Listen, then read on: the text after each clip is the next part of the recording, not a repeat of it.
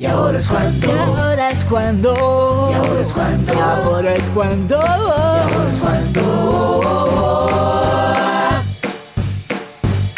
Y ahora es cuando. Y ahora es cuando. Y ahora es cuando. Y ahora es cuando. Y ahora es cuando.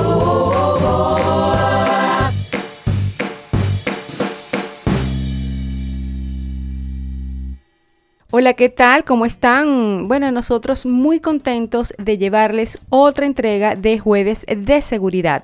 En esta oportunidad estaremos hablando de la cultura preventiva en nuestra sección Seguridad Ciudadana. Y es posible llegar hasta ustedes gracias a Asesor Inver 8A porque la seguridad lo es todo y para todos. También gracias a Víctor Castillo Víctor es compositor, productor y arreglista musical.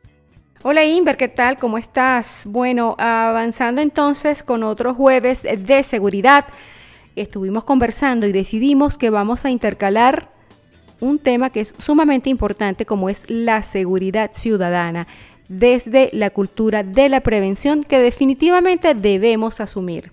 Así que bueno, recientemente, eh, con motivo del Día Internacional de la Eliminación de la Violencia contra la Mujer, se ha comentado muchas teorías y a mí me gustaría tú me explicaras si el delincuente nace o se hace, porque al final muchos de los femicidios se han cometido precisamente a manos de una persona que ha tenido un comportamiento intachable, por así decir, ante la sociedad y termina siendo señalado de este tipo de delitos. Hola Clemen, sí, es un tema importantísimo ya que abarca la salud pública partiendo del elemento fundamental de la sociedad, la primera estructura eh, de la familia, es allí donde se desarrolla el individuo basado en condiciones óptimas, primero desde el punto de vista de sus necesidades y otras que tienen que ver con las conductas aprendidas.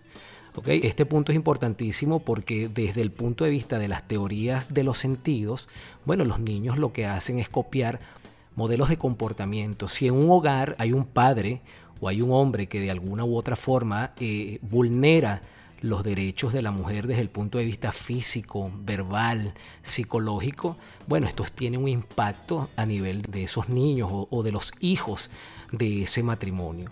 Y es por ello que en esta oportunidad eh, tomamos la importancia de hacerle saber a las mujeres que cuentan pues con una ley orgánica sobre el derecho de las mujeres a una vida libre de violencia y que si en alguna oportunidad una de estas personas se ve afectada por un hombre, por una persona que trate de vulnerar sus derechos humanos, acuda al Cuerpo de Investigaciones Científicas Penales y Criminalísticas, a la División de Investigaciones de Delito contra la Mujer, Niños y Adolescentes, para que el Estado pueda proveerle eh, solución inmediata.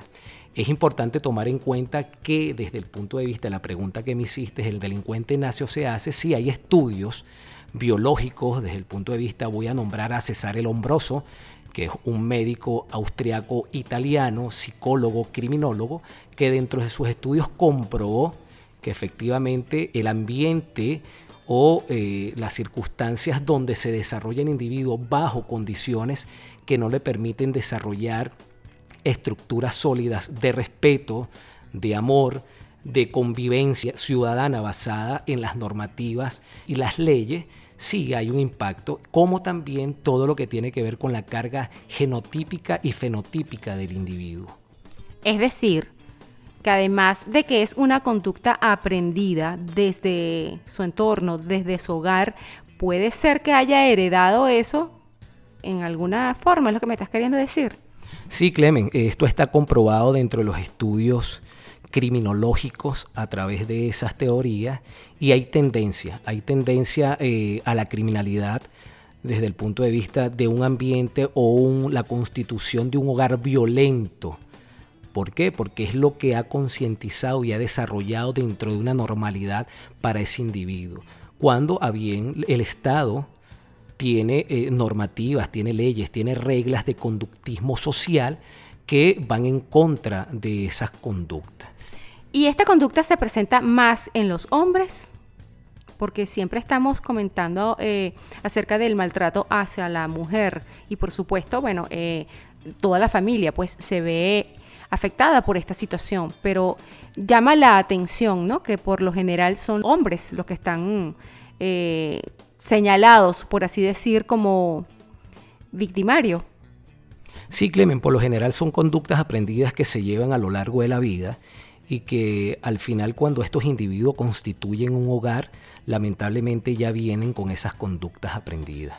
Y desde el punto de vista biológico, bueno, si el hombre por tener a nivel bioquímico eh, la, la, producción de testosterona, esto aumenta los niveles de agresividad y de violencia para con maltrato a la mujer, aunque esto viene desde el punto de vista cultural también. ¿Y tú qué recomiendas entonces a estas personas, a estas mujeres que están viviendo esta situación de violencia eh, hacia ella y hacia la familia? de inmediato eh, ir a los cuerpos jurisdiccionales, en este caso el Cuerpo de Investigaciones Científicas Penales y Criminalísticas, o a bien ir a la Fiscalía en el Ministerio Público y hacer de, su derecho ciudadano, constitucional y legal la denuncia para que esta situación y este eh, medio de agresión en el cual se encuentra sea abordado por las instituciones que pueden darle solución a esa familia y a esa mujer. Así tenga miedo. Sí, eh, es una etapa. Eh, esto se presenta progresivamente, pero tenga la plena seguridad que si usted se ve en una condición o en una circunstancia como esta, no tema en ir a las jurisdicciones o a los cuerpos encargados de darle una solución a bien dentro del derecho que usted tiene como ciudadana. Bueno, ya escucharon si hay opciones para solucionar esto, pero yo creo que una de las más importantes es que tome la decisión de hacerlo, porque hemos visto muchas estadísticas de que, bueno, hay personas que luego que denuncian a la pareja agresora, se arrepienten al día siguiente. Entonces, muchas veces las mismas autoridades tienden a no tomar en cuenta estas denuncias porque no terminan en nada. Así que bueno, hasta otro próximo jueves de seguridad. Gracias Clemen, seguimos en contacto y promoviendo pues la seguridad con una visión preventiva. Y ahora es cuando es posible gracias a asesor Inder 8A, porque la seguridad lo es todo y para todos. También gracias a Víctor Castillo, compositor, productor y arreglista musical. Visita su página www victorcastillo.com. Y ahora es cuando. Y ahora es cuando. Y ahora es cuando. Y ahora es cuando. Y ahora es cuando. Y ahora es cuando. Y ahora es cuando. Y ahora es cuando. Y ahora es cuando. Y ahora es cuando.